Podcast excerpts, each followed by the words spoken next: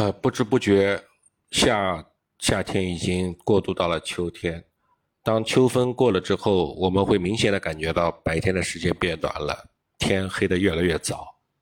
现在也就是九月三十号左右的时候，晚上六点钟左右，天几乎可以算是全黑了。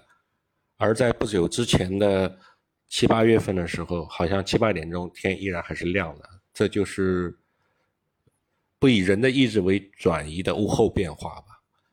当夏末秋初天气渐凉的时候，我个人的感觉，二零二零年、二零二一年、二零二二年都是如此。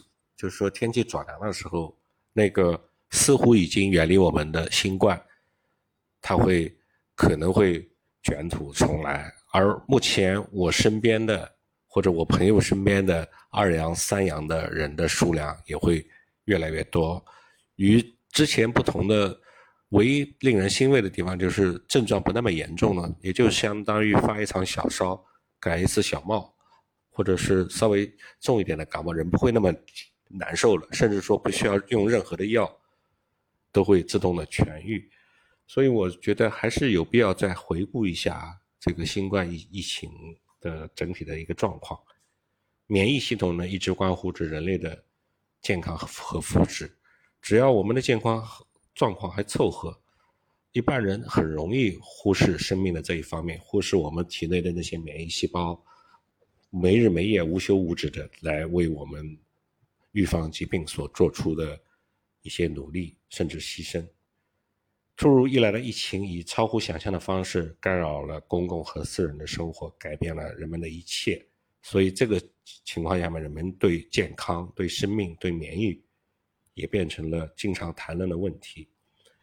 目前新冠疫情，呃，在全球范围内应该都已经得到了控制。杭州的亚运会也召开了，大规模的人的这个人员聚集也不再是禁止的事项。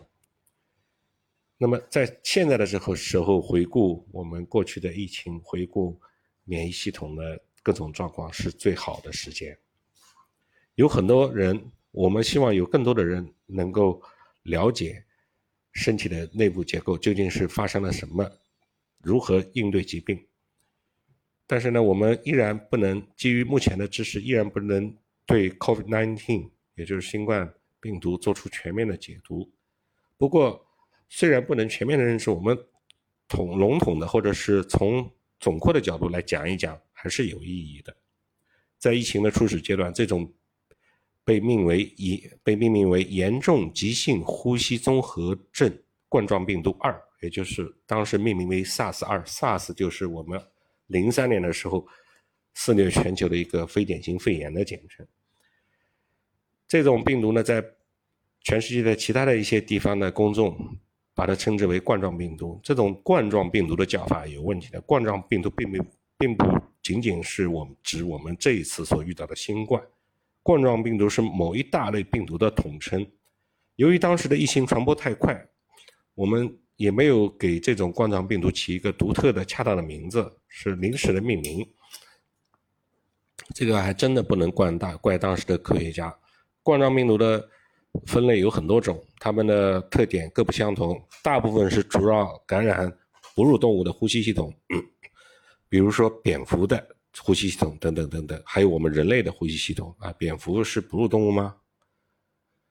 能感染人类的病毒，冠状病毒呢有好几种。比如说，百分之十五的普通感冒，即即是由某种冠状病毒引起的。冠状病毒其实已经和人类共存了很多年，也就意味着在这许多年里，它自做出了自我的更迭和进化，它已经做出了很大的变异。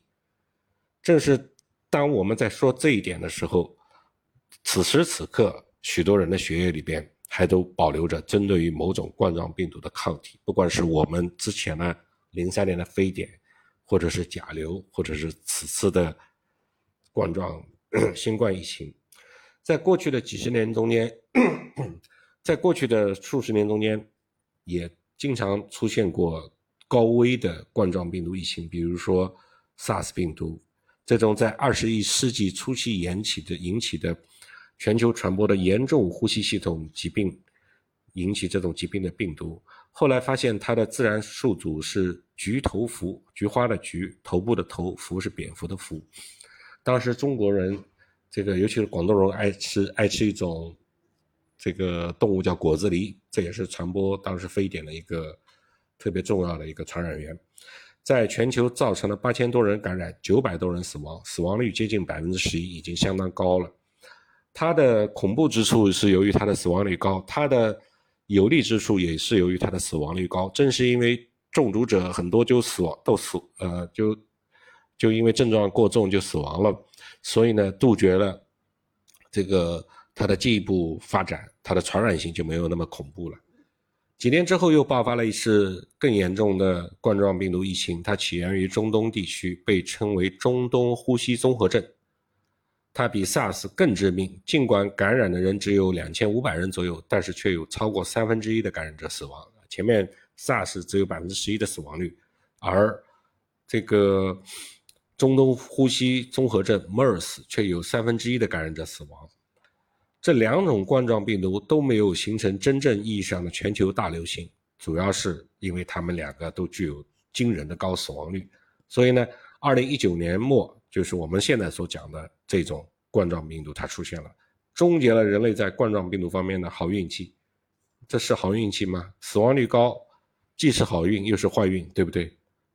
好运在于它因为传染源很多都病死了，它不再传播；坏运气那就就是。人类的死亡呗，呃，新冠病毒的传染性比前两种冠状病毒要强得多，但是致死性要弱得多。多亏了我们之前经历过 SARS 和 MERS，也就是非典和中东呼吸综综合症，科学家们才能够在全球疫情爆发前有足够的时间来了解高危的冠状病毒的感染机制。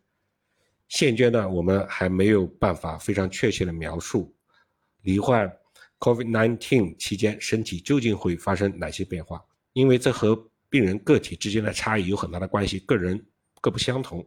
许多报道都指出，大部分感染者没有症状或只有轻微的症状，只有少数人会演化为重症，需要住院治疗。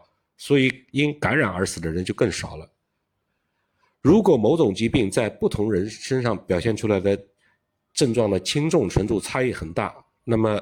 原因往往就在于患者个人的免疫系统对这个感染病毒的反应的情况，所以呢，COVID-19 感染的这个整个症状大家都是不统一的，而且它感染的进程也很复杂。人们一直都对于这种感染方式有新的发现，这使得我们现在很难针对它做出详尽的解说。当然，我们现在对它的了解已经远远超过2020、2021、2022年的时候了。我们随着疾病。感染的进程、感染人数以及疫苗的研发，甚至抗新冠特效药的研发，我们对于它的整个的作用机制已经是了解的越来越充分了。有些人感染新冠病毒之后，尽管能传给他人，他自己却全无症状。有百分之八十的感染者只有比较轻微的症状，虽然是轻症，但于但对于大大家来说，或者对于一个健康的正常人来说，感染轻新冠的轻症已经够难受了。那我们大家都有阳过的经历。一阳二阳，这个尤其是首阳的时候，那是人是真的很难受。这里的轻只是针对于住院手术而说比较轻，但相对于一般的感冒来说，那绝对是重重感冒了。感染早期的一个迹迹象往往是嗅觉甚至味觉的丧失，这对生活质量的影响比绝大多数人想象的要大得多。哎，觉得闻不到东西就闻不到呗，这个味觉吃东西没味就没味呗，但是。你会食不知味，这个是人很难受的情况下面，这是会加重你的不适感。直到生病真正发烧起来、呼吸困难之后，人们才意识到这一点。而人们好了之后，多数人的味觉和嗅觉往往要几星期甚至更长时间之后才开始恢复，因为病毒存在的时间还不够长，我们还不能完全确定这些病毒的这个死亡、人的完全康复、恢复这些。感知要需要多久的时间？此外，多数轻症都会有发热、咳嗽、咽痛、头痛、浑身酸痛、乏力等流感、流行性感冒的症状。甚至在感染了几个月之后，有些人还会持续的感到疲劳，无法集中注意力，甚至肺活量下降。关于新冠病毒对于患者的影响，特别是长期的影响，我们仍然有许多不理不了解的地方。现阶段我们还不知道新冠疫情是否会造成不可逆的伤害。在以前更凶险的 SARS 和 MERS 的疫情之中，患者的肺部的生理改变甚至要五年以后才能恢复正常。那么新冠到底会把人体破坏成什么样子？为什么又对某些人来是致命的呢？这种病毒针对的是 ACE2、ACE2 这种很特殊又很重要的受体。这种受体有些关键的功能，尤其是和调节血压相关，这就意味着体内有很多细胞都有这种受体，都有可能因此感染。你可能猜到鼻腔和肺部的上皮细胞中有大量的这种受体了吧？没错，对于新冠病毒来说，肺部就好比大片大片的免费房产。这个呼吸系统的病毒最喜欢的就是人体的肺了。不过，拥有 ACE2 的受体的细胞，同样也位于全身多处组织和器官，比如说血管。毛细血管、心脏、肠道和肾脏等等，这些地方都有 ACE2 受体。前面我们说过，针对于病毒感染，身体的首要反应就是发起化学战。呃，这个包括主要三方面的化学战：第一个是干扰素干扰并减慢病毒的复制；第二是其他因细胞因子会引发炎症；这个第三是通过细胞因子的传递惊扰免疫细胞，让免疫细胞前来作战。新冠病毒之所以这么危险，原因之一就是它能终止干扰素的释放，让你的第一项化学战就无效。但是同时，被感染的细胞仍然可以释放各种各样的细胞因子，仍然可以引发炎症，惊动免疫系统，于是病毒就可以感染大量的细胞，并且不受拖累的快速发展。它可以让你不不释放干扰素，就是说，尽管你会引发引发炎症，尽管免疫系统会被惊。惊动，但是因为干扰素没有释放，病毒的复制却没有受到影响。对许多人来说，危险正在于此。大量的炎症和活化的免疫细胞会严重的损伤肺部。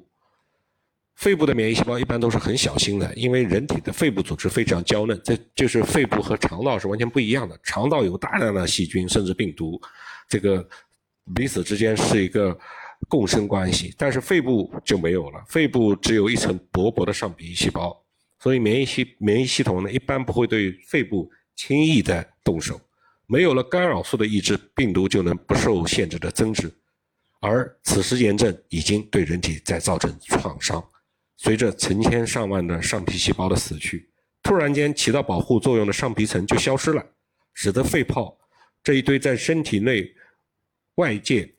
与外界就是身体里边，人不是一个完全密闭的个体，人实际上从口口腔到肛门是一个呃开放的管道，那么内部也有内开放空间，那包括黏膜，肺黏膜就是这样，在身体内跟气体交换的小气囊，这些肺泡多都裸露出来。而且在随后的战斗之中，会因为感染病毒受伤甚至死亡。如果发展到这个地步，许多危重的病人就需要进行机械通气。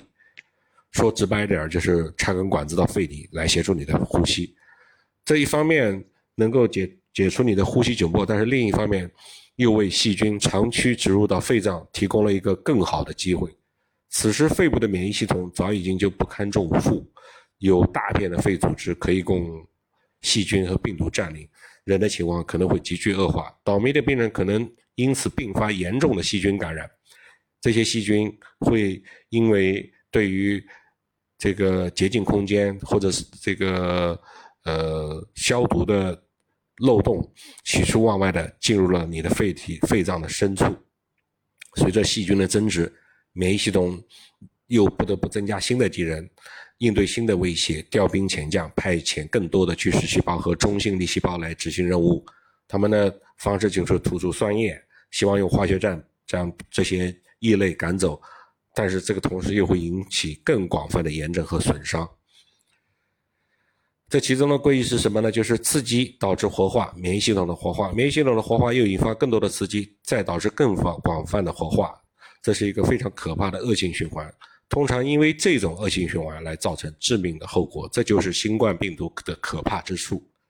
大量的肺部炎症真的会在肺部的组织上撕扯出一个空洞，对人体造成不可逆的损伤。在身体急速愈合的过程中间，也会留下瘢痕，许多幸存者都有永久性的肺功能损伤，这就意味着他们会因为他们会在未来正常的生活中间也会出现呼吸能力不足、呼吸活动能力的下降，甚至呼吸困难。很可能有人是在这种语境下第一次听说了细胞因子风暴或者免疫风暴，也就是我们前面所说的这些现象。这是指各种免疫信号都给出了极为过度的反应和刺激。而通常情况下面，免疫系统都会很小心的确保它所用的信号和所用的剂量刚刚好能应对，能够满足需要需要应对的需求。而且感染还没有清除呢，所以这个时候还会有更多的坏消息。咆哮的细胞因子风暴还可能影响到人体的另一套关键的系统。于是，在 COVID-19 的许多重症患者身上会出现凝血级联反应。也就是血液中负责让伤口愈合的成分会被激活，并且在血液中血管中间凝结，凝结的结果就是堵塞血管，导致器官缺氧，身体内供氧不足，同时肺部会充满液体，也变得呼吸更加的困难。而凝血也会引起一系列我们熟知的后果，比如说中风、心肌梗死。于是原本就有许多就有基础疾病的人。老年人尤其难以承受这样的创伤损伤，这些风险因素针对于老年人，包括但不限于糖尿病、高血压、心脏病、肥胖。另外，许多老人本来就有免疫功能低下、生成干扰素的能力不强这种毛病，这些更加能够、更加容易被新冠病毒所利用、所抑制。这就是死亡多见于老年人和有基础疾病人的这些患者身上的主要原因。但是呢，也有很多年轻的健康的人死于 COVID-19，这主要看运气以及免疫系统应对挑战的能力。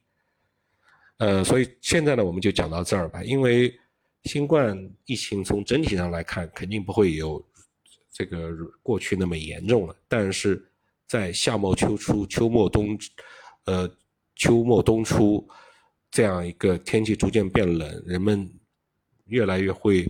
倾向于聚集在密闭的空间的这样一个情势下，我们还是要回顾过往，做好防范，增强抵抗。